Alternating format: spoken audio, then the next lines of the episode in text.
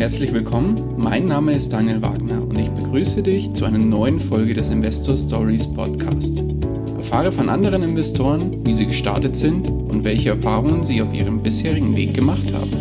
Lass dich von ihren Geschichten, Strategien und Vorgehen inspirieren und schreibe deine persönliche Investor Story.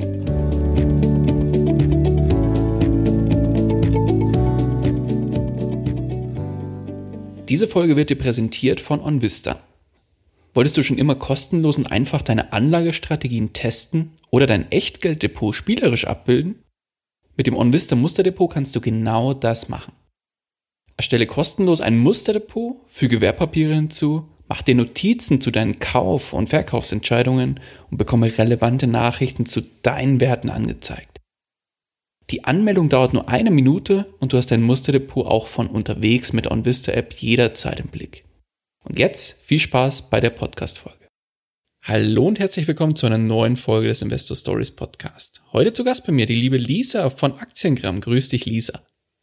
Hi Daniel, freut mich hier zu sein. Ja, freut mich, dass du da bist und dir die Zeit nimmst, uns so ein bisschen was über deine Geschichte und über deine Investor Story zu erzählen.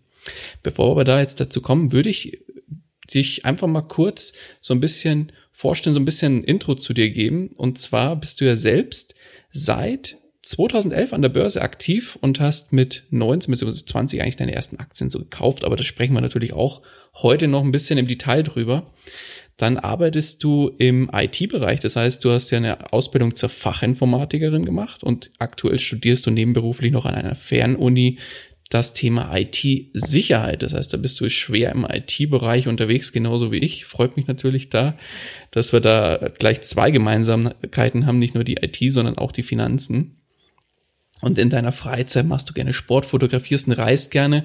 Und ja, natürlich habe ich es, ich habe es ja schon gesagt, du bist von Aktiengramm, das heißt vom Instagram oder auf Instagram dokumentierst du so ein bisschen deinen Weg, wie du im Bereich Finanzen unterwegs bist und zeigst, ja nicht nur Frauen oder deinen Followern, ähm, dass Börse nicht langweilig ist, sondern allen, die auch noch auf anderen Wegen vielleicht zu dir finden und dokumentierst also nicht nur deinen Weg, sondern bringst auch ganz viel weiteren Input noch mit und erklärst, wie das Ganze so funktioniert.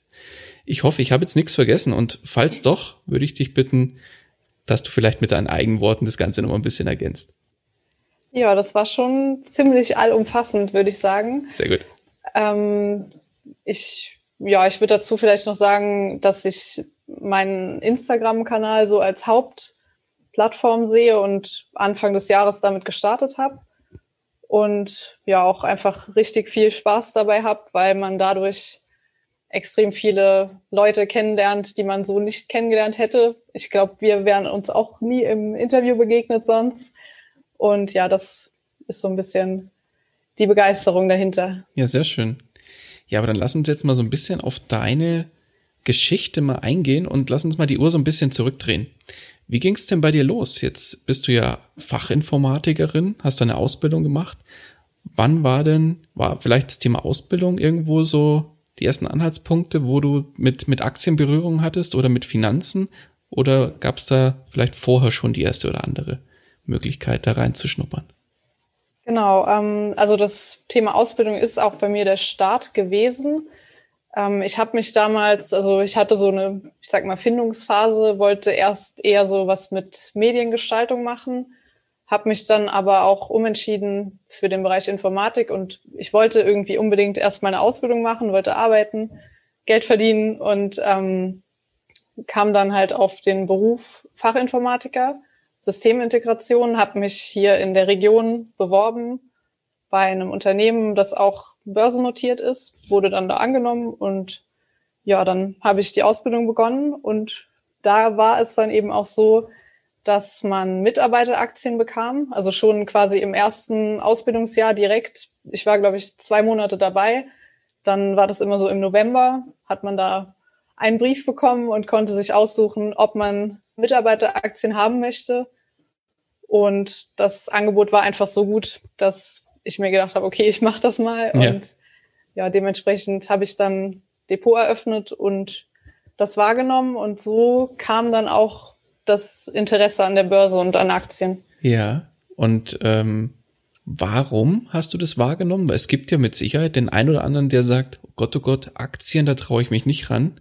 Was war für dich so das ausschlaggebende Instrument oder das, das die ausschlaggebende Entscheidung, sage ich mal, die dazu geführt hat, dass du es dann doch machst?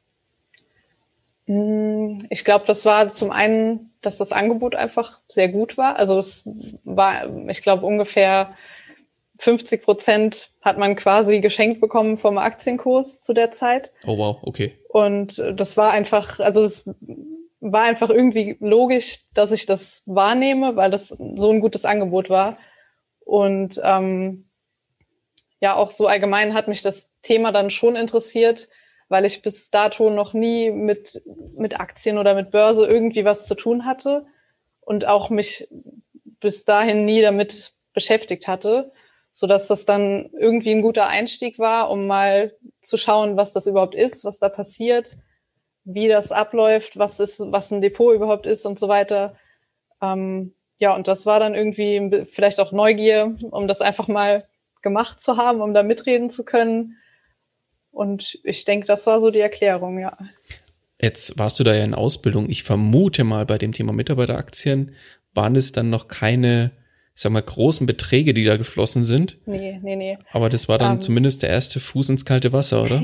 genau. Mhm. Also es, es gab da auch die, also man hatte eine Wahl zwischen verschiedenen Größenordnungen an Aktienpaketen und ich habe dann auch nicht das, das maximale Paket da gewählt, weil das dann doch ein bisschen zu viel gewesen wäre für das Ausbildungsgehalt zu der Zeit. Ähm, ich habe dann einfach so einen Mittelweg gewählt, den ich gut vertreten konnte, so finanziell. Und ähm, ja, das war dann im Nachhinein auch eine gute Entscheidung auf jeden Fall. Okay. Und ja, wie ging's weiter? Was, ähm, beziehungsweise anders gefragt, wie alt warst du da in der Ausbildung? War das mit 19, ähm, 20? Mit dann? 19 war das, mhm. genau, ja. Okay. Und wie ging dann die Reise weiter? Was, was war der nächste Schritt? ja, dann habe ich, wie du auch, mal Commerzbank-Aktien gekauft. Ja. Ähm, das war dann so dieses, boah, die sind gerade so günstig und das ist ja schließlich eine Bank, da kann man ja eigentlich nicht falsch liegen. Das war natürlich was ganz anderes dann später. Ähm, ich hatte aber auch in, ich glaube auch in dem Jahr schon dann meine ersten Dividenden bekommen von, von den Unternehmensaktien und mir auch zu der Zeit oder im Folgejahr schon RWE-Aktien mal gekauft. Und daraufhin gab es dann in dem nächsten Jahr Dividende von RWE und das war dann schon, ja, das war, glaube ich, so der, der Ansporn, dass ich dachte, boah, Moment mal, ich bekomme jetzt einfach so eine Dividende nur dafür, dass ich die Aktien halte. Das muss ich aber mal näher verfolgen. und ja, so hat sich das dann, glaube ich, mit der Strategie auch so ein bisschen entwickelt. Ähm, und dass ich einfach auch dadurch schon sehr motiviert war, weil man halt einfach Dividende einfach so bekam. Das war damals so, wow. Einfach mal so fürs Nix tun, einfach mal Geld ja. aufs Konto. Unfassbar. ja, sehr cool. Das heißt, du, du bist mit Fokus da damals dann auch ähm, bei Einzelaktien hängen geblieben. Mm, ja, teilweise. Also äh, zu der Zeit war das so, also so ETF und so, das war, war mir zumindest zu der Zeit noch nicht so wirklich im Begriff. Ähm, es gab bei meiner Bank aber auch schon Angebote zu Sparplanprodukten und ich habe dann auch relativ schnell schon einen monatlichen Sparplan immer gehabt. Also ich habe dann, ich glaube, zwei verschiedene Fonds immer bespart, so über die Jahre. Und ähm, Einzelaktien dann auch dazu gekauft, aber eigentlich auch schon viel oder das meiste immer über Sparpläne. Okay. Und heute auch noch über Sparpläne aktiv? Ja, heute auch noch. Also mm, ich habe immer mal so ein bisschen, ich sag mal, so ein paar Aktien, die dann so als Spekulation oder zum, zum Zocken in Anführungszeichen äh, bei mir gelten. Aber der größte Teil läuft einfach automatisiert über Sparpläne und damit bin ich auch ziemlich zufrieden, weil man einfach, ja, weil ich nicht die Zeit habe, extrem alles ständig zu verfolgen und auch ständig nachzujustieren, so dass ich dann mir einmal, ich sag mal, an einem Tag mal ähm, eine Auflistung mache, was ich gerade oder was für Aktien ich zukünftig haben möchte und ähm, das dann einmal durchplane, so anlege und dann soll das mal laufen. Mhm. Jetzt sagst du, dein Interesse wurde geweckt und das Thema Dividenden war für dich natürlich auch äh, direkt mal super, super spannend, weil du, wie gesagt, fürs Nichtstun eigentlich Geld bekommen hast. Wie hast du denn das Thema weiterverfolgt? Also hier ähm, über welche Kanäle, über welche Möglichkeiten waren es YouTube-Kanäle damals? Weiß ich gar nicht, ob es da schon so aktiv viele gab. Ja, ich habe keine Ahnung. Oder waren das äh, Finanzblogs oder Zeitschriften? Wie bist du dem Thema näher gekommen? Mm, also zu der Zeit so auf Social Media oder so war ich überhaupt gar nicht aktiv jetzt, auch gar nicht im, im Finanzbereich. Ich weiß gar nicht, ob es, also zumindest war mir damals nichts bekannt ähm, was da irgendwie solche Inhalte geliefert hätte? Ähm, gute Frage. Also ich habe mir immer eigentlich, ich sag mal, die Infos von den Webseiten vom Broker, also von der Bank jeweils gezogen, dass ich einfach geschaut habe, welche Aktien da Dividendenrenditen haben und habe mir da dann einzelne Werte rausgesucht. Ähm, ich überlege gerade, ob es da irgendwie ich glaube, so eine richtige Quelle hatte ich zu der Zeit eigentlich nicht wirklich. Hm. Gab es vielleicht Bücher oder so, die du da zu Rate gezogen hast? Hm, eigentlich auch nicht. Oh, interessant. Also, okay. Ich, nee, das war eigentlich. Hm. Nee, ich, ich wüsste jetzt gerade nicht, dass ich da irgendwie eine Seite oder sowas oder ein spezielles Buch gehabt hätte. Ja. Yeah. Dann fragen ja, wir mal andersrum. Wo hat sich das Ganze denn heute hin entwickelt? Das heißt, du hast jetzt ja ein paar Einzelaktien gekauft, hast ein paar Vorsparpläne gehabt. Mhm. Wo, jetzt habe ich erst vorhin schon durchhören lassen, dass du immer noch stark auf Sparpläne setzt, mitunter. ja. Aber wo ist die Reise hingegangen? Wo, worin investierst du heute? Was machst du heute? Ja, heute ist es ähm, schon sehr anders geworden. Also das ist, glaube ich, auch viel mit diesem ganzen Thema Social Media, dass man sich so viel mehr damit beschäftigt, als, ähm, als es noch vor sechs, sieben Jahren der Fall war. Ähm, also mittlerweile ist es auch so, dass ich meine mehrere Depots auch habe. Das ist auch nicht schon immer so gewesen. Ich hatte auch ganz lange immer nur eine, eine Bank, ein Depot. Ähm, und dadurch, dass man einfach viel mehr sich interessiert für das Thema und viel mehr Unternehmen irgendwie findet auch, die man spannend findet oder mit denen man sich näher beschäftigt, ist die Auswahl einfach noch viel größer geworden. Also ich habe aktuell um die 80 Aktien im Depot, also oh, wow. schon oder über meine Depots verteilt. Mhm. Das ist schon, ähm, ich sage mal, eine relativ große oder für viele ist das immer eine sehr große Anzahl. Ähm, ich bin damit aber aktuell auch ziemlich happy und ähm, das, ich glaube, diese Anzahl wäre nicht entstanden, wenn ich nicht mich so viel mehr damit beschäftigt hätte. Also bis Anfang des Jahres oder vielleicht ein bisschen davor war das Thema Investieren und Aktien und Börse allgemein eher so, so mein eigenes privates Thema. Und ich hatte auch einfach gar keinen Kontakt mit Leuten, ähm, mit Leuten, die da irgendwie was mit zu tun haben. Und äh, ja, so hat sich das dann ein bisschen verteilt, entwickelt Klar. und auch auf die Strategie, also Strategien im Sinne von Sparpläne ist schon so mein größter Teil, den ich mache. Aber vermehrt auch kleinere Einzelkäufe, sage ich mal, das mache ich jetzt schon, ich glaube, in diesem Jahr vermehrt oder mehr als in den letzten Jahren auf jeden Fall. Ja, jetzt sagst du selbst, du hast über 80 Werte in, dein, dein, in deinem Portfolio. Sind das alles Einzelwerte oder sind es da zum Beispiel auch ETFs oder so drin? Das sind 80 Aktien ja. plus minus aktuell und dazu dann auch noch ETFs, ja. Okay. Und halt noch, also ich habe auch noch zwei, drei von diesen Fonds liegen, sage ich mal. Ähm, die bespare ich natürlich nicht mehr, aber da ist der Plan, dass ich die, wenn es ganz gut passt, mal verkaufe und dann mich auch davon trenne, weil ja die ETFs oder es gibt einfach zu den Fonds, die ich da habe, immer bessere ETFs und da ist so der Plan, dass ich das nach und nach ein bisschen umschichte. Ja, klar, macht ja Sinn. Ja. Und vor allem auch aus der Kostenstruktur häufig mhm. kommt natürlich auch immer auf den Voran.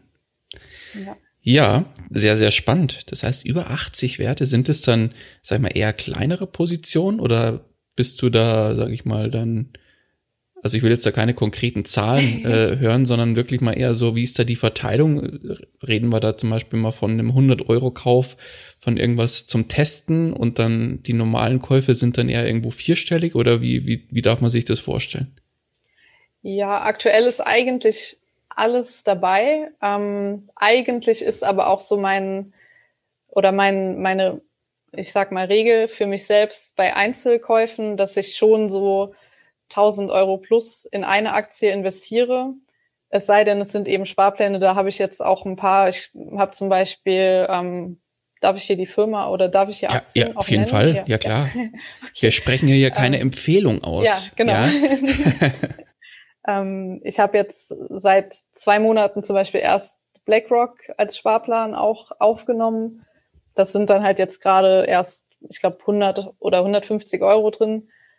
Ähm, genauso habe ich aber auch Werte, die schon ja deutlich größer sind. Also es ist gemischt. Ähm, ich habe auch nicht so unbedingt eine Grenze, wo ich jetzt sage, okay, ab 3000 Euro in eine Aktie würde ich jetzt nicht mehr weiter reinsparen, sondern das ist eher so, mh, mm, ja, ob ich von dem, ob ich das Unternehmen noch im Depot haben will, so ungefähr. Ja, jetzt macht es ja bei 80 Werten plus äh, das Ganze schon ein bisschen schwierig, das Ganze auch so ein mhm. bisschen noch zu überblicken und zu schauen, ähm, welches Unternehmen hat sich denn vielleicht verändert, dass ich die Aktie vielleicht nicht mehr halten möchte, sondern die mal verkaufe. Ist das für dich ein Thema oder bist du eher so diese, ähm, was ich kaufe, bleibt für immer?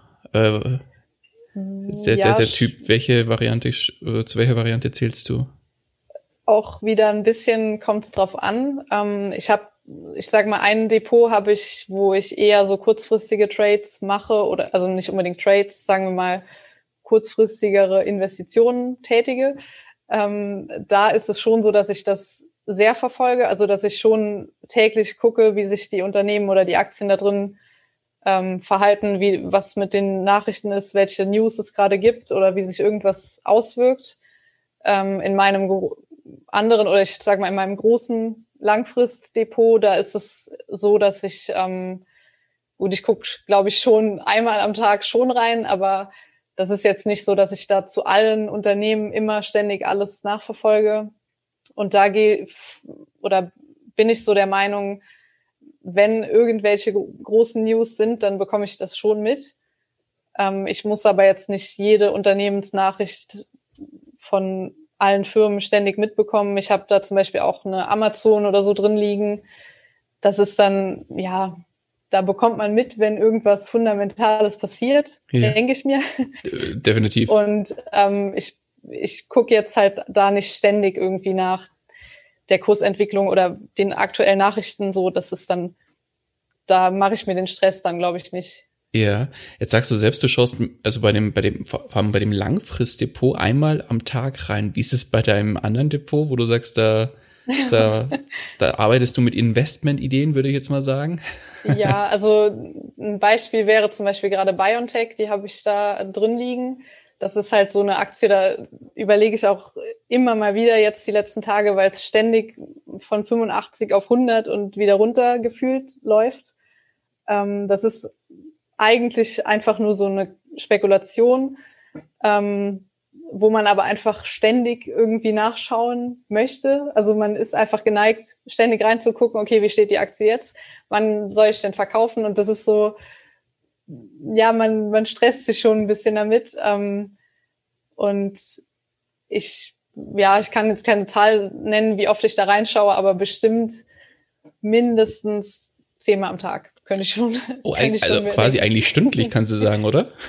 Ja. Gefühlt vielleicht. dann bei zehnmal am also Tag. Vielleicht auch nicht jeden Tag, es kommt immer drauf an, aber so, man hat ja immer mal so zwei, drei Minuten, wo man am Handy ist. Und wenn ich dann irgendwie gerade eine E-Mail bekomme oder irgendwie was am Handy schaue, dann ist der Blick aufs Depot per Handy-App dann auch mal schnell gemacht. Okay. Und da ist jetzt natürlich für mich wiederum die spannende Frage. Jetzt setzt du auf der einen Seite ja auf Sparpläne um das mhm. Ganze so effektiv wie möglich zu gestalten und äh, da unnötig, also nicht unnötig Zeit zu verlieren. Auf der anderen Seite bist du natürlich auch äh, jemand, der dann wiederum zehnmal oder bis zu zehnmal am Tag äh, aufs Depot schaut bei deinen, mhm. sagen wir, kurzfristigen Geschichten. Wie passt denn das zusammen? ja, ich glaube, das ist, also, okay, vielleicht ist zehnmal am Tag auch ein bisschen übertrieben. Das ist jetzt so die letzten Tage auf jeden Fall aktuell, weil eben gerade die Aktie besonders volatil ist und sehr viel, sehr viel macht. Ähm, das ist normalerweise auch nicht der Fall bei den anderen Aktien oder bei den anderen Werten. Ähm, aber es ist halt auch irgendwie spannend. Also es ist so, es ist so ein, ich sag mal, ein Budget oder ein, eine Investition von mir, wo ich mir bewusst bin, okay, das kann auch komplett daneben gehen. Ähm, und es ist dann irgendwie so, ja, ich weiß nicht, irgendwie ist der Reiz dann da, dass man schon häufiger mal nachschaut, wie es denn gerade steht, wie es denn aussieht, welche Nachrichten da so kamen. Also es ist schon, ja, aber es macht irgendwie dann auch Spaß. Also es, ich weiß nicht, es ist, ähm, ja, mir fehlt jetzt gerade ein Wort, das zu beschreiben, aber. Ist es so ein bisschen diese Glücksspielmentalität? Mm, ja. So ein bisschen? Nicht, so ein bisschen Casino-Mentalität? Mm, das ist ja eigentlich nicht, was ich vermitteln will oder was ich da in Zusammenhang bringen will. Ähm, schwer, schwer das zu beschreiben. Ich frage mal was anderes noch ja. dazwischen, um, um vielleicht da in, äh, in die Richtung zu gehen. Ist für dich was oder nee, was bedeutet denn Geld für dich?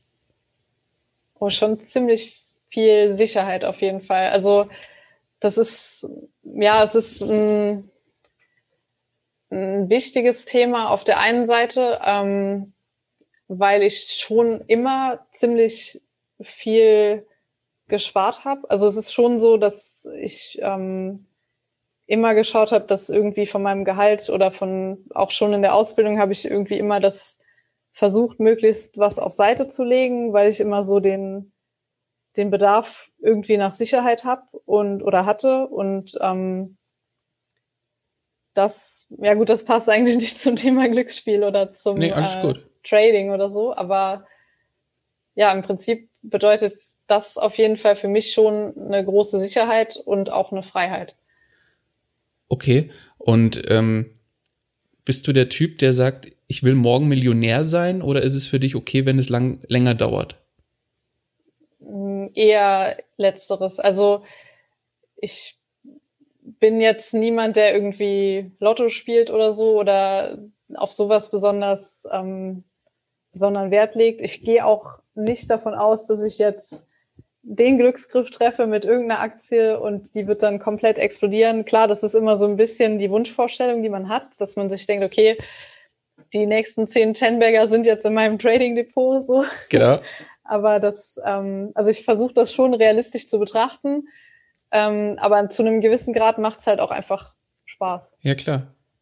Will dir auch keine absagen. Ich wollte wollt dich da jetzt auch nicht irgendwie falsch darstellen. Also versteht es bitte auch nicht falsch, um Gottes Willen. Ich will nur auf keinen Fall dieses Ding vermitteln, ähm, wo ich mich ja normalerweise also was ich gar nicht gut finde, wenn ich sowas mhm. lese von wegen Aktien und Börse, das ist ja nur Glücksspiel oder solche Aussagen. Und ich will nur nicht das in die Richtung bringen, dass es so wirken soll. Nee, alles gut. Es ist, ist, ist glaube ich, angekommen bei allen. Ja. Also auch bei mir. Genau. Ähm, jetzt hast du gesagt, du hast immer schon viel gespart. Mhm. Hast du das irgendwie auch vom Elternhaus mitbekommen oder wie, wie war so deine, sagen wir, Kindheit? Wie bist du da aufgezogen worden? Wie, was war das Thema Geld in deiner Kindheit und ähm, wie du wie du aufgewachsen bist? Mm, das war eigentlich eher, also das wurde eigentlich nie wirklich viel besprochen in meiner Kindheit. Das ist so, ja, ist auch so ein bisschen so ein Thema, was was ich nicht so gerne erzähle oder wo ich nicht so gerne drüber rede. Ähm, ja, das, also ich bin nur mit einem Elternteil aufgewachsen und ähm, das war dann immer so, eher alles ziemlich knapp, sage ich mal. Ähm, auch mit, ja, also da gab es nie irgendwie, dass man mal einen Urlaub gemacht hat oder irgendwie mal was, ähm, was Größeres, was irgendwie mit Geld zu tun hatte, unternommen hat oder sowas. Und ich glaube, daher ist auch so ein bisschen, dass, dass ich schon das Sparen so für meine eigene Sicherheit immer gemacht habe. Also dass ich irgendwie das, ähm, das besser machen wollte oder das anders machen wollte. Und ähm, da so dieses Also es ist überhaupt gar nicht so, dass ich das irgendwie von klein auf erzogen, anerzogen bekommen hätte. Das hat sich, glaube ich, eher so entwickelt über die, über meine eigenen Situationen, so als ich mal mein erstes Geld verdient habe, okay, was mache ich damit? Ich will es nicht komplett rauswerfen. Es ist irgendwie was Wichtiges, das war mir schon klar. Und ich habe dann halt, ähm, ja, ich habe dann, glaube ich, versucht, das möglichst sinnvoll irgendwie einzusetzen, was ich da bekommen habe quasi. Mhm. Und deswegen bist du jetzt heute auch bei den Aktien gelandet. Ja, wahrscheinlich. Jetzt hast du ja vorhin mal erwähnt, das Thema Dividenden oder Dividendenstrategie ist für dich ein spannendes Thema. Ist ein Großteil deiner 80 Werte auf genau dieses Thema ausgerichtet, auf die Dividendenstrategie? Mm, mittlerweile nicht mehr. Also das war, glaube ich, schon vor ein paar Jahren noch vermehrt so, also dass ich schon fast nur auf Dividendentitel geschaut habe.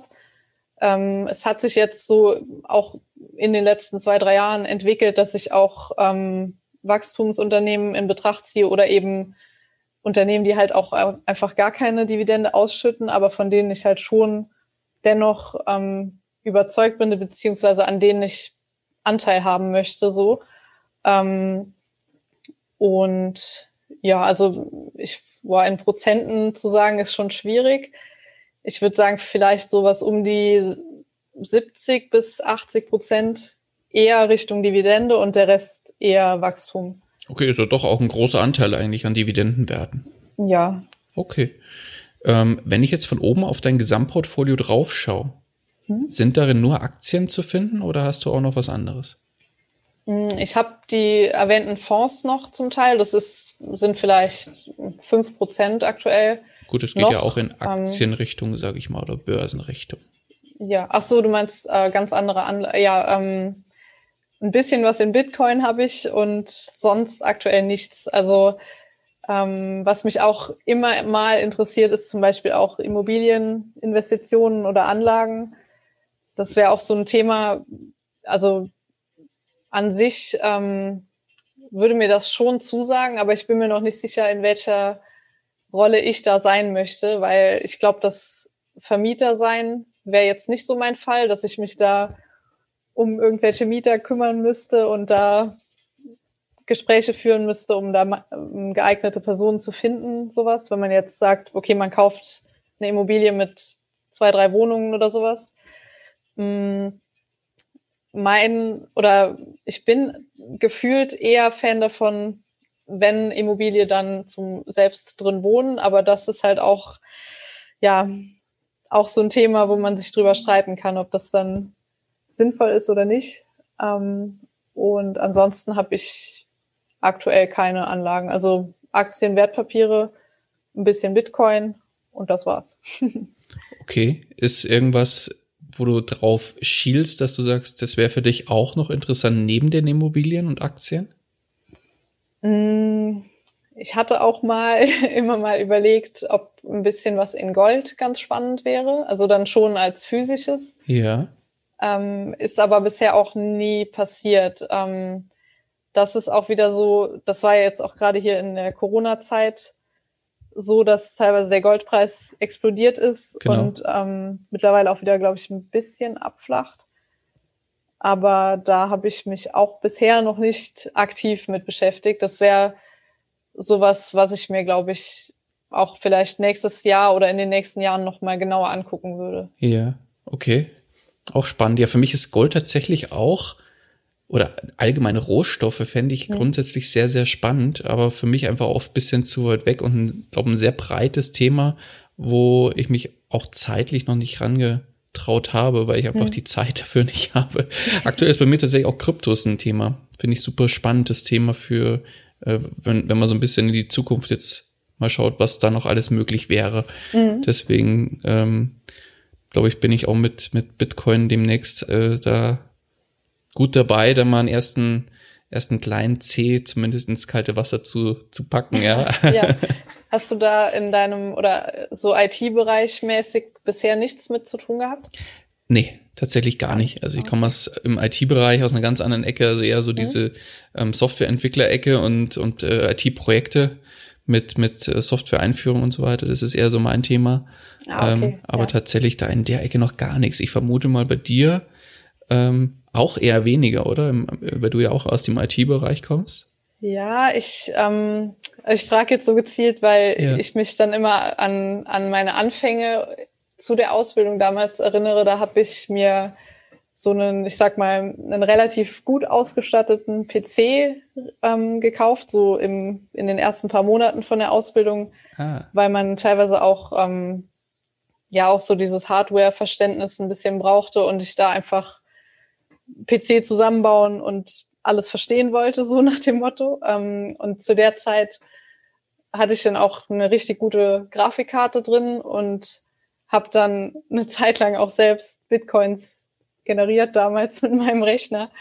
Ähm, das ist heute, also heute ist es ja unvorstellbar, dass man das noch mit seinem eigenen PC so machen konnte. Mm, aber das war damals halt, da habe ich das gar nicht, also da hat man das einfach nicht ernst genommen. Da hat man so gedacht, okay, lass es mal jetzt ein paar Tage laufen. Und da kam dann auch, ich glaube, am Ende waren es, ich weiß gar nicht mehr genau, vielleicht 1, irgendwas Bitcoins und man hat das dann, oder ich habe das dann irgendwann auch wieder verworfen. Ähm, aber das ist immer so verrückt, wenn ich da heute drüber nachdenke, wenn der Rechner einfach weitergelaufen wäre und von mir aus 10 Bitcoins da rausgekommen. Ja, wäre schon schön gewesen. Wäre schon schön gewesen. Hätte, hätte, ne? Ja. ja, schön. Ja, ist äh, das Thema ähm, bei, dem, bei deinen Investments und Aktienauswahl, spielt da deine berufliche Ausrichtung im IT-Bereich eine Rolle in irgendeiner Art und Weise? Also hast du da vermehrt zum Beispiel IT-Titel drin bei dir?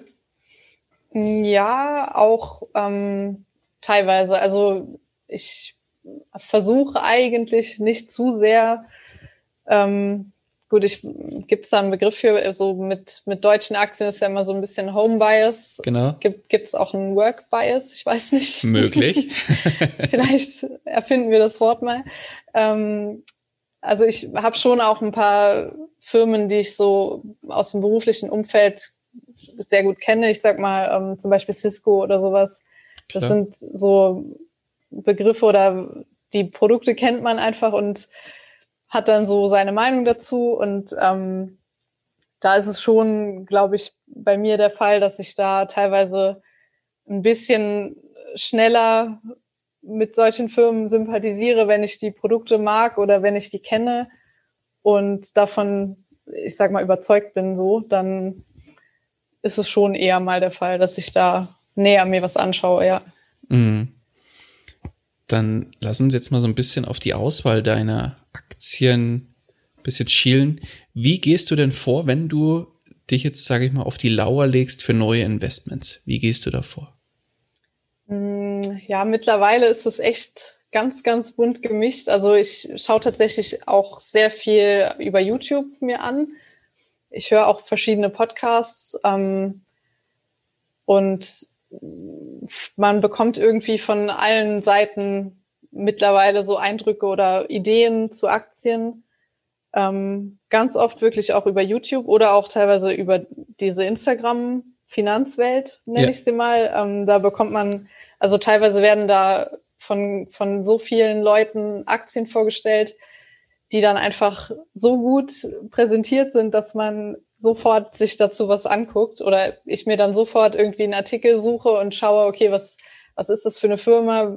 Was haben die für Zahlen? Wie, wie sind die vertreten? Was machen die genau? Und das ist, ähm, ja, es gibt einfach extrem viele coole Möglichkeiten mittlerweile oder auch ähm, Kanäle, die ich so nutze, um da Aktien zu finden. Und ich glaube, nicht ohne Grund habe ich dann auch schon so viele verschiedene Werte im Depot, weil es einfach meiner Meinung nach so viele gibt, die interessant sind oder auch sehr viel Potenzial haben können in Zukunft.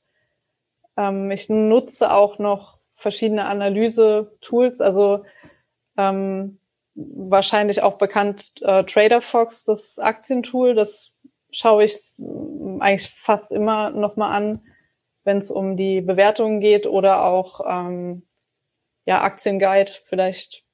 Da habe ich auch ähm, Zugang und ja, auch alle Aktien, die, die Analysen von denen, die gefallen mir auch ziemlich gut. Und das ist halt so, ja, man, man hat so viele Eindrücke einfach, dass dass man sich eigentlich, oder ich muss mich dann eigentlich schon meistens ein bisschen bremsen, dass ich nicht äh, alles toll finde, was ich da so lese. Gut, nicht immer, aber ja, man, man hat schon sehr viele Quellen. also so unterm Strich kann man sagen, du lässt dich auf, auf verschiedenen Kanälen inspirieren, um dann einfach nochmal so ein bisschen die Quintessenz aus den Kanälen rauszuziehen und das dann äh, näher für dich oder zu entscheiden, welche du näher betrachtest oder so, ja, habe ich das genau. jetzt rausgehört und nutzt dann da im Zweifel auch noch weitere Tools und Analysen. Sehr, sehr cool. Ja, ich glaube, da wird man dann auch äh, gerne zugeschüttet und muss man wirklich, wie du schon sagst, aufpassen, ja, dass es nicht also, doch zu viel wird. Ja, man kann, also man, oder ich bin mir dann dennoch immer bewusst, okay, ich kann das hier auch abschalten oder ich muss jetzt nicht da reingucken, so, das ist dann schon, aber es ist, ist irgendwie auch, ähm, ja, das macht es ja irgendwie auch aus. Also es, das macht ja auch den, die Freude an diesem ganzen Thema aus, dass man einfach gefühlt in jedem Bereich, was auch immer einen privat interessiert oder mit was man Aktien verbinden kann, man findet einfach zu allem irgendwie ein Unternehmen. Mhm. Ist, ähm, wie sieht denn, du bist jetzt auf Instagram sehr aktiv. Mhm. Also ich sage jetzt mal überdurchschnittlich aktiv im Vergleich zu dem einen oder anderen, wie zum Beispiel mir. Ja. und äh, postest da auch sehr, sehr viel Content. Jetzt ähm, arbeitest du ja noch ganz normal mhm. und machst nebenberuflich sogar noch ein Studium. Ja. Wie viel Zeit wendest du denn auf, um dich mit dem Thema Aktien und Finanzen ähm, auseinanderzusetzen und das dann natürlich auch auf Instagram kundzutun, was du da alles so äh, herausfindest und dann da auch gerne nochmal präsentierst? Mhm.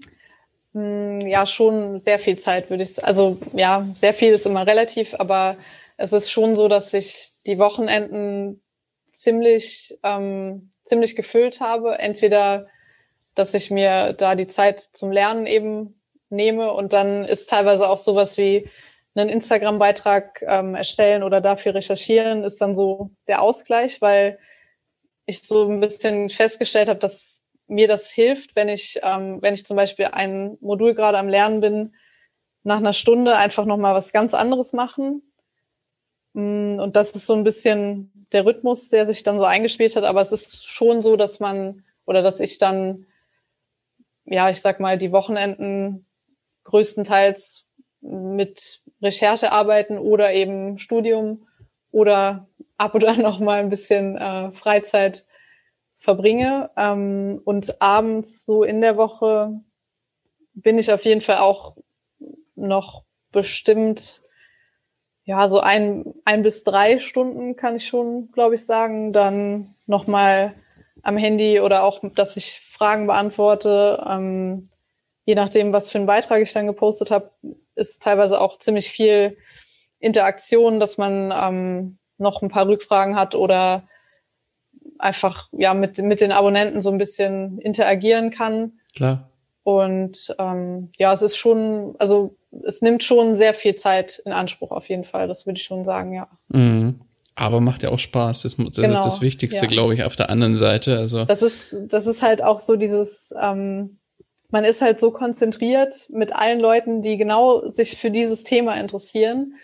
Und das ist dann auch so das Besondere, weil ich kenne das auch aus meinem Alltag jetzt überhaupt nicht, dass da Leute überhaupt irgendwie Aktien haben oder sich für die Börse so interessieren. Ab und an hat man mal Bekannte oder auch Kollegen, die dann mal in Aktien investieren, aber so dieses konzentrierte, fokussierte auf dieses Thema, wo man sich selber auch so viel mit beschäftigt, das habe ich eigentlich nur über diese Social-Media-Kanäle und dementsprechend fühlt sich das auch nicht an, dass es irgendwie Arbeit ist oder so, sondern es ist einfach ja der Austausch, der dann den Spaß bringt. Hm. Gibt's da, ähm, mal unabhängig von Instagram, gibt's von für dich Vorbilder, wo du sagst, das ist jemand, der hat das erreicht oder diejenige hat das erreicht, ähm, da möchte ich auch hin? Mm, ja, da fällt mir als erstes einfach nur der Helmut ein. Also der gute Helmut. Beste der, Grüße an der Stelle. ja, liebe Grüße. Ähm, Helmut hast du ja auch schon hier im Interview gehabt. Exakt. Und ich habe ihn auch schon zweimal persönlich kennengelernt oder einmal kennengelernt und dann nochmal wieder gesehen. Und ähm, das ist einfach, also ich finde ihn als Menschen einfach so inspirierend, weil er einfach, ähm, er ist einfach so, so ein riesiger Fan von dieser ganzen Thematik und das bringt er so, so gut einfach rüber. Das macht einfach Spaß, sich mit ihm zu unterhalten und ähm, ich finde es toll, wie er auch andere Leute ähm, inspirieren und zum Nachdenken bringen kann, gerade mit diesen, Fall. ja, mit diesen Themen auch nicht nur auf Aktien oder so, sondern auch dieses Gesamtbild zu sehen, wie sich das Ganze auf die Weltwirtschaft auswirkt, was drumherum passiert.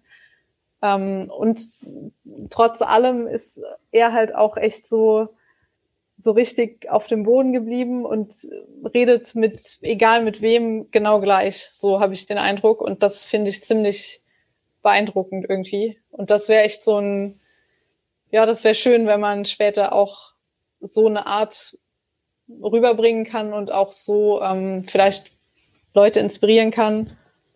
Das finde ich schon sehr beeindruckend. Ja, also das, was du gesagt hast, kann ich einfach nur unterschreiben. Helmut ist ein äh, Wahnsinnstyp äh, und eine Marke für sich, so muss mhm. ich es ja eigentlich fast schon sagen.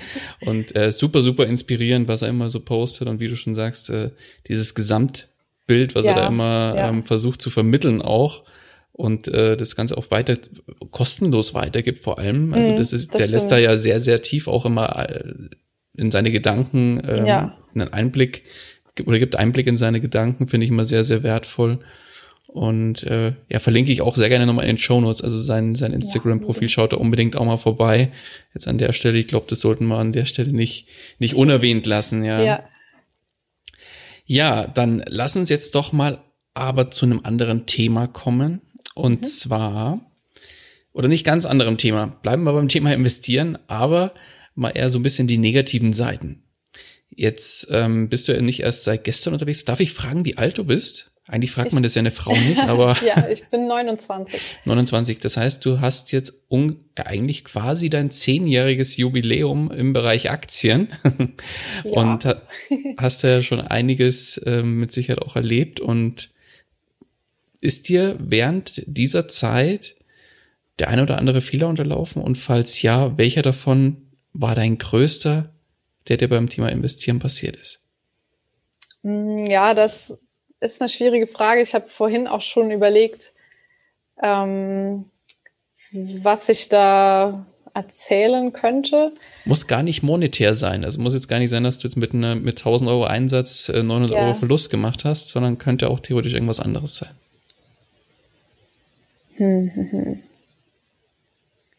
Wenn dir kein Fehler einfällt, ist das vielleicht gar kein schlechtes Zeichen. Also das sehe ich im Zweifel gar nicht so als negativ.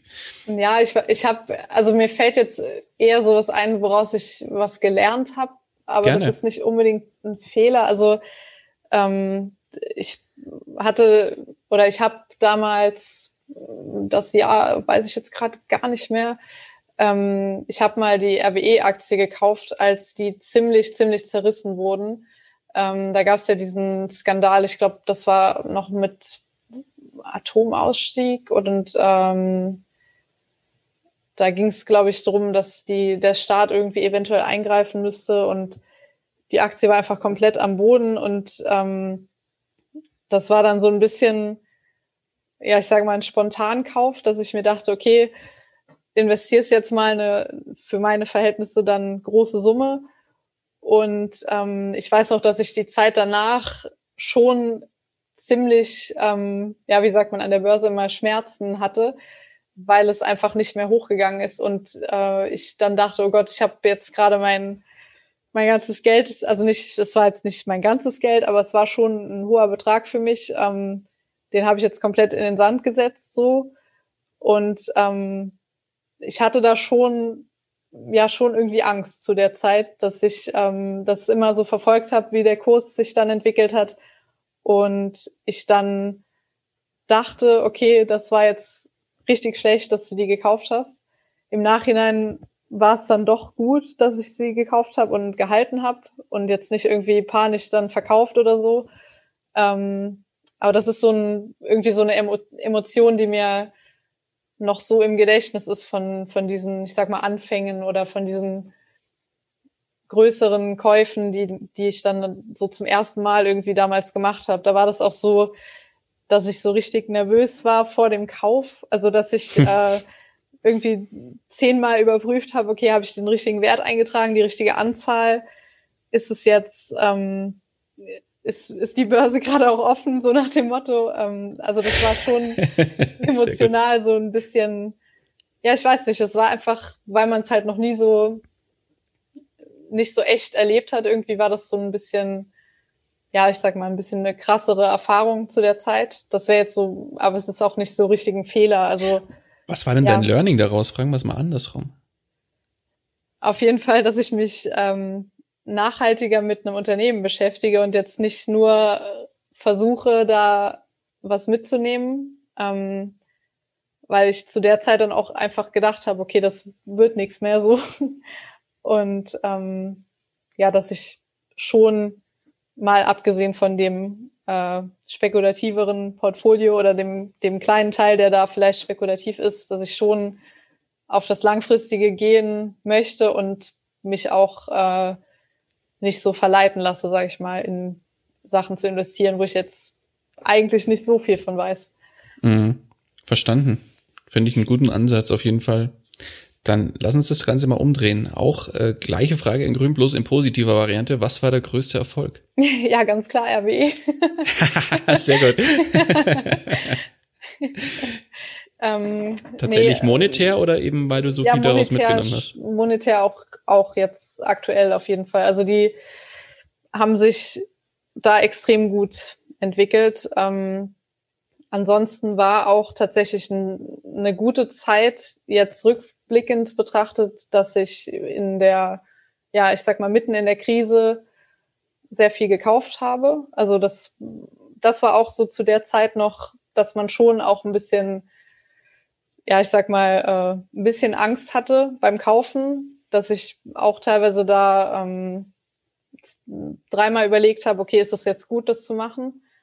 Aber heute, Stand heute kann ich dann schon sagen, okay, es war auf jeden Fall sehr, sehr gut, das die Investitionen zu tätigen, weil das sich äh, schon alles sehr, sehr gut erholt, beziehungsweise auch ähm, deutlich ins Plus gedreht hat. Und das, also das, der beste Kauf so dieses Jahr war dann auf jeden Fall Daimler bei mir. Die, da bin ich bei, ich glaube, drei oder 24 Euro nochmal, habe ich nochmal nachgekauft. Das war aber dann auch schon ähm, ja auch ein mulmiges Gefühl zum Teil und auch so ein bisschen, dass ich das gar nicht so unbedingt jetzt zum Beispiel bei Instagram irgendwie teilen wollte, weil ich da nicht irgendwie jemanden verleiten wollte, das so nachzumachen. Also dass man schon, ähm, ja, das war dann wieder so ein bisschen spekulativ, aber ist dann sehr gut jetzt ausgegangen. Hm. Was hast du denn aus der äh, eigentlich befinden wir uns ja noch mitten in der Corona-Krise, mhm. kann man sagen. Zumindest was so jetzt nicht zwingend an der Börse, weil da hat sich ja doch einiges jetzt wieder gut erholt, aber ähm, Corona ist ja nach wie vor ein Riesenthema. Ja. Was hast du denn aus der bisherigen Zeit mitgenommen für das Thema Investments? Mm, ich glaube, mein Ansatz, dass ich auf jeden Fall langfristig dabei bleibe und auch das langfristige Investieren auf jeden Fall bevorzuge, ist, hat sich dadurch nochmal verstärkt, ähm, weil es einfach, ja, es ist, ist gut zu sehen, dass das alles sich auch wieder erholt hat jetzt so. Wenn ich vergleiche, Anfang des Jahres, da war mein Depot auch extrem im Minus und das war auch sehr beängstigend, das so mal zu sehen, weil so, so eine krasse oder so einen krassen Crash hat es in meiner Zeit jetzt an der Börse auch bisher nicht gegeben. Mm, aber ich fand es auch ziemlich wertvoll, das mal erlebt zu haben. Also auch wenn man jetzt aktuell nicht sagen kann, okay, es ist vorbei, ist es ja aktuell zumindest so, dass die Kurse und die, die gesamte Börse sich ja schon extrem wieder erholt hat. Und ähm, ich fand es auf jeden Fall eine richtig wichtige Erfahrung. Und ähm, daraus gelernt habe ich auf jeden Fall auch, dass, dass man da nicht ähm, ja in diese FOMO verfällt oder in diese Panik verfällt und das in dem Fall einfach mal aussitzt. Hattest du, mal ganz offen gefragt, hattest du schlaflose Nächte, als die Kurse richtig in den Keller gingen? Nee, so, so schlimm war es tatsächlich bei mir nicht. Also mein, mein Vorteil war da irgendwie, dass ich das ganz gut, ähm, dass ich irgendwie ganz gut darauf vertrauen konnte oder vertraut habe, dass es sich erholen wird, wann auch immer. Also, dass ich mir jetzt nicht extrem Sorgen gemacht habe und ähm, ich glaube auch so ein bisschen, ja, dass es jetzt nicht, ich sag mal, dass ich nicht meine Aktien auf Kredit gekauft hatte oder irgendwie, dass mhm. ich jetzt nicht das Geld dringend gebraucht hätte, was ich jetzt investiert habe, sondern dass, ja, dass es eben, dass ich nicht darauf angewiesen war, dass ich mein Depot hätte verkaufen müssen oder irgendwie sowas. Ich glaube, das war dann auch beruhigend auf jeden Fall. Definitiv. Also bin ich voll bei dir. War bei mir genauso. Meins mhm. ist auch ordentlich in die Keller, in den Keller gegangen, die Kurse, ja. Und klar, am ersten, der erste Moment ist mal so ein bisschen kleiner Schock und dann so, ach, langfristig. Ja, genau. Alles gut. Ja, genau. Dann äh, lass uns die Uhr mal ein bisschen nach vorne drehen. Wo geht die Reise bei dir noch hin? Was hast du noch für finanzielle Ziele? Hm, ich mache es gar nicht unbedingt an, an einer festen Zahl oder so fest. Ähm, ich ja, ich habe in meinem Profil habe ich so stehen ähm, mehr mehr Freiheit durch Aktien und das ist auch so ein bisschen mein mein Ziel oder mein mein Weg, dass ich quasi mehr Freiheit bekomme, dadurch, dass ich zum Beispiel regelmäßige Dividenden habe, jeden Monat, ähm, die mir einfach so ein bisschen eine andere Sichtweise ermöglichen, also eine andere, ja, eine andere Art, das Leben so zu sehen und auch vielleicht, ähm, dass man so berufsmäßig ein bisschen mehr Risiko gehen kann. Zum Beispiel, ähm, ja, vielleicht mal einen Jobwechsel oder irgendwas machen, wo man jetzt nicht genau eine Sicherheit hat oder eventuell auch mal ins Ausland gehen. Mm, und da ist das dann schon so ein Faktor, der mir da ähm, ja so eine gedankliche Sicherheit gibt und wodurch ich mich dann, glaube ich, mehr trauen würde, so etwas, so einen Schritt zu machen, als ohne diese, ja, diese Möglichkeit oder diese Option, dass man ähm, eine, einen gewissen Wert immer noch hat, auch wenn jetzt das nicht klappen sollte oder so. Mhm. Jetzt äh, streben ja viele, die, ähm, wie man es auch immer definieren möchte, die mhm. finanzielle Freiheit an. Ist das für dich also im Prinzip dann, ich würde es jetzt mal so definieren, dass man durch seine Investments oder von seinen Investments leben kann. Ist das für dich auch ein erstrebenswertes Ziel? Mm, eigentlich nicht zu 100 Prozent. Also es wäre, ich sag mal, es wäre ein schöner Nebeneffekt. Ähm, es ist aber nicht mein Hauptziel. Also ich oder meine Vorstellung von dieser finanziellen Freiheit, dass man nicht mehr arbeiten geht, ist dann eben so, dass man kein, keine Tätigkeit mehr ausführt. Und das wäre nicht, was ich wollen würde. Also ich habe schon mh, mm, den, den Bedarf oder ich will schon immer irgendwie etwas arbeiten. So, also ich habe jetzt nicht dieses Ziel, okay, ich mache jetzt gar nichts mehr. Morgen ähm, Hängematte? Ja, nur noch Hängematte. So, das wäre, glaube ich, das wäre, glaube ich, nicht mein Fall irgendwie. Ähm, aber klar, wenn wenn sich das so ergibt, dass man nicht mehr arbeiten gehen muss, dann wäre das natürlich eine coole Sache. Aber es ist jetzt nicht mein Haupt, Hauptanspruch irgendwie dass ich mein Leben komplett finanzieren kann, nur durch passives Einkommen oder so. Okay. Auch mal schön. Gibt's, gibt ja durchaus doch viele, die sagen, ja, klar. nee, da will ich auf jeden Fall hin. Also da, da komme ich ja gar nicht drum rum. Wobei, ähm, also, bei mir ist es ja auch zum Beispiel so, mhm. für mich ist das Thema finanzielle Freiheit natürlich auch ein erstrebenswertes Ziel. Mhm. Ähm, aber dieses nicht mehr müssen, sondern können. Ja, das, das ja, finde genau, ich einfach schön. Mhm. Genau. Dann lass uns jetzt doch mal nachdem wir jetzt fast schon die Stunde geknackt haben, Mensch. Oh. Heieiei. So, äh, lass uns jetzt mal ein kleines Gedankenexperiment machen.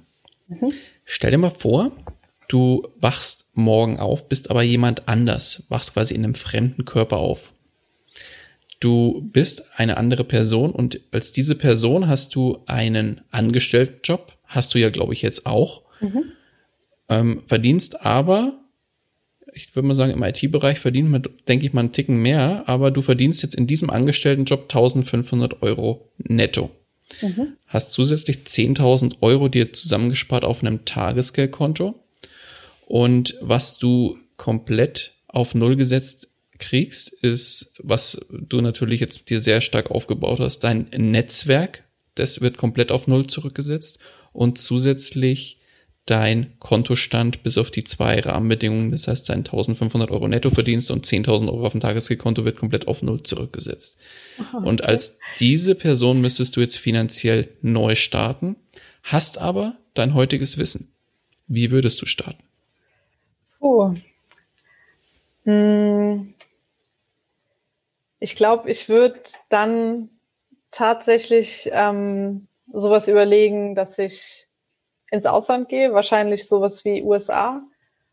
Und ähm, ja, ich glaube, ich würde versuchen, äh, erstmal, also gehen wir mal davon aus, dass der Job dann Spaß macht und das ein Beruf ist, der mich erfüllt, dann würde ich auf jeden Fall ähm, versuchen, den Job erstmal ein bisschen voranzubringen. Ähm, Wenn es jetzt irgendwas Technisches wäre, vielleicht auch IT-Bereich, einfach in die USA und ab ins Silicon Valley. Das wäre so ein bisschen die Wunsch. Okay, ja, ich könnte mit den, mit den 10.000 könnte ich auf jeden Fall den Flug finanzieren und da auch ein paar Monate erstmal äh, leben.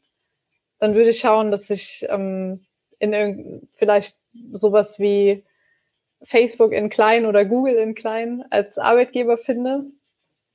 Und ähm, ja, ich glaube, das wäre eine coole Story, auf jeden Fall da zu arbeiten und so dann wieder Geld anzuhäufen oder auch ähm, ein, ein höheres Gehalt zu erzielen. Und dann würde ich, glaube ich, das Investieren und so wie, wie gehabt einfach fortführen. Also klar, man würde nochmal bei Null anfangen, aber ich würde die Strategie, die ich jetzt aktuell auch fahre, wahrscheinlich dann genauso nochmal machen. Provokante Frage. ja. Warum gehst du nicht jetzt auch schon in die USA? naja, weil ich nicht ganz, äh, ich sage mal, weil ich nicht ganz frei bin. Also klar, es gibt ja auch noch dann Familie und Freunde und so, die man dann ähm, hier jetzt zurücklassen würde klar. und oder mitnehmen würde. Ja. Ähm, und in dem fiktiven Beispiel wären die nicht da, deswegen würde ich es da machen. Aber ich vermute mal, da hättest du auch Familie. Dazu wurde nichts gesagt. nee, okay, ja, nee, verstanden. Ist, nee, ähm, aber es ist schon ähm, auch immer so ein Gedanke, also dass, dass mich das auch reizen würde, auch jetzt aktuell ähm, im Ausland auf jeden Fall auch mal zu arbeiten eine Zeit lang und auch zu leben. Mm, aber ja, wer weiß, vielleicht ergibt sich was. Vielleicht ergibt sie was. Also wer was für dich hat, gerne auf dich zukommen.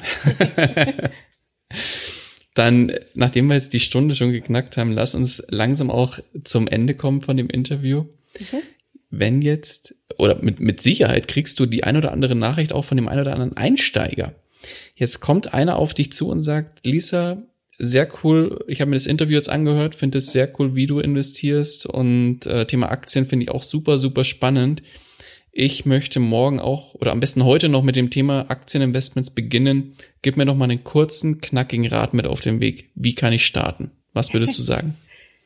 Hm, ich würde erstmal raten, das Thema zu verstehen. Also erstmal sich bewusst werden, was, was Aktien sind, was ETFs sind, auch auf jeden Fall.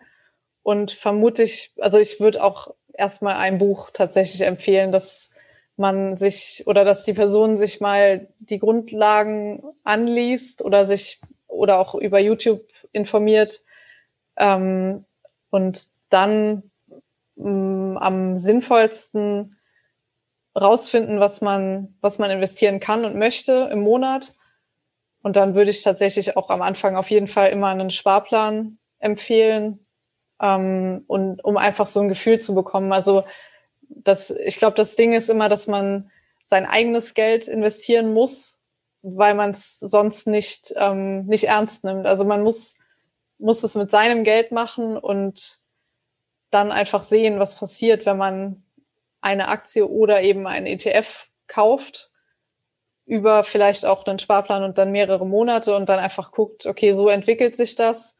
Das habe ich da gemacht und das passiert damit. Vielleicht auch sowas wie eine Dividende kommt dann ein, äh, kommt dann an und ähm, ja, dass man es einfach selbst, einfach selbst macht, weil man es sonst, glaube ich, nie so versteht oder nie so sieht, wenn man es nur sich anhört oder nur was darüber liest. Mhm. Also einfach ins Tun kommen, fertig. Ja. Mhm. Sehr cool. Ja, Lisa, dann erstmal von meiner Seite ganz, ganz lieben Dank für den super Input und äh, danke für den Einblick in deine Geschichte und dass du das alles mit uns geteilt hast. Wenn dich jetzt einer unserer Hörer oder Hörerinnen erreichen möchte, wie kann man dich am besten erreichen? Ja, am besten über Instagram. Das ist ja auch so mein Hauptkanal. Und da einfach Aktiengramm suchen, dann findet man mich. Alles klar, verlinken wir sehr gerne in den Show Notes.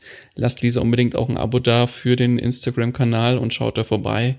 Gibt sehr, sehr viel ganz tollen Input und äh, sehr, sehr viel wertvollen Content, den ihr auf jeden Fall nicht verpassen solltet.